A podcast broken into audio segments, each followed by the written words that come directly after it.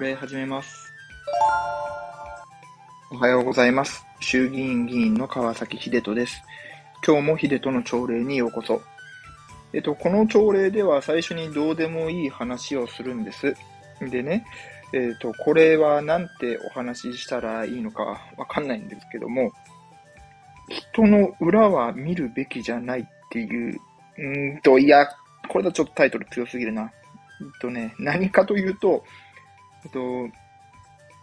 皆様、友達の携帯に自分が何ていう名前で登録されているか知ってますかっていう、うんとね、本当に話しづらいんだけど、そうだな。えー、と、あのね、かなり脚色しますけど、えー、先日、みんなで飲食店にいて、で、僕の携帯が見当たらなかったんです。で、あの、友達が、じゃあ鳴らしてあげるよって親切に言ってくれたんです。でね、あの、ちょっとそのメモリーに僕の名前が見当たらなかったみたいで、番号何番って言われたんで、うん、あ、いいよ、じゃあ、あの、自分でかけるから携帯貸してって言って、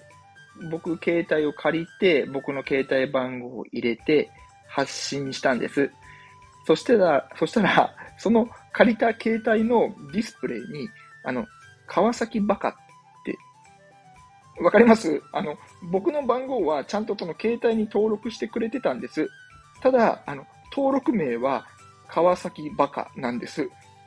これね、もう知らないふりとか、気づいてないふりとかできない状態で、もう苦笑いも無理やし、突っ込むのも無理やし、どうしようもなくて、えっと、結果、あの、トイレに長めに行ってきて、戻ってきて、座る席をさりげなく別のところに変えました？ちゃんちゃんっていう。いや、あの、別にその人になんて登録されてるか別に全然いいんですけど、川崎バカが着信履歴とか SMS とかに出て、普通にこう話してるって考えると、うわぁ、知らなきゃよかったーって思うんですよね。あの、多分その人とは連絡もう取らなくなると思います。いや、あの、僕が怒って取らなくなるんじゃなくて、向こうが気まずくてかけてこないと思います。いや、僕的にはめちゃくちゃ面白いんです。まあ、あの、かけてきたらね、めっちゃネタにしますっていう黒秀人でした。えっ、と、今日は B 面ですね。えっ、と、このスタンド FM には、レターって機能があって、そこからリクエストをいただきました。えー、はじめまして、いつも楽しく聞かせていただいています。えー、リクエスト送ります。B 面で結婚や婚活、恋愛をテーマにお話ししてほしいです。特にアラサー、アラフォーなどの結婚についてよろしくお願いいたします。いやー、ありがとうございます。えっとね、ただね、これね、正直 A 面の真面目な方で話したいネタです。正直。なので、せっかくくれて申し訳ないんですけども、これ A 面に回させてください。えっとね、今日は、熱量のコントロールというタイトルでお話をしたいと思います。組織というのはご存知の通りリーダーがいて、それを支えるサブリーダー、まあ右腕がいて、メンバーがいるのがほとんどですよね。で、目標に向かうときには、リーダーはメンバーに対して、このビジョンと、あとその熱量を伝えることがめちゃくちゃ大事です。で、ビジョンっていうのは、いわゆる完成形イメージや世界観のことで、これをいかに共有できるかっていうのが腕の見せ所なんですよね。リーダーはここに一番時間とお金と労力をかけるべきだと思います。まずここでこけると、取り戻すのに2倍、3倍のコストがかかります。間違えた方向で作り始めて、もう一度やり直しとかになると、それは時間もコストもかかりますよね。で、次に熱量。これを成し遂げたいっていう思いを伝える必要があります。で、じゃあサブリーダーは何が必要かというと、その熱量が伝わっているかを見てメンバーに届いていないのであれば、届くように注力するべきなんですよね。これを放っておくと、どんどんやる気のあるメンバーとやる気の起きないメンバーとの差が出てきて、もう行かなくなっちゃうっていうのは想像ができると思います。で、ここで熱量が伝わってないとか、あるいはもともとあったんだけど落ちちゃったメンバーをこう見たときにね、頑張ろうぜ、やろうぜとか、もっとやる気出そうぜということは、えー、大きな間違いです。あの、飲みに行きゃなんとかなるなんてないです。やらなきゃいけないのは、なんで伝わってないかを探ることと、リーダーと自分のこと、特に自分のことですよね。自分のことを好いてもらってるかを把握することです。もうこれ、今言ったこの後者がめちゃくちゃ重要で、あの、好きだから応援するんですよね、人って。嫌いだけど、これを達成したらめっちゃ稼げるから我慢しようでは、良いものなんてできないです。僕自身も実際、もうその人のこと好きだからやってあげようって考えてやるんです。なので、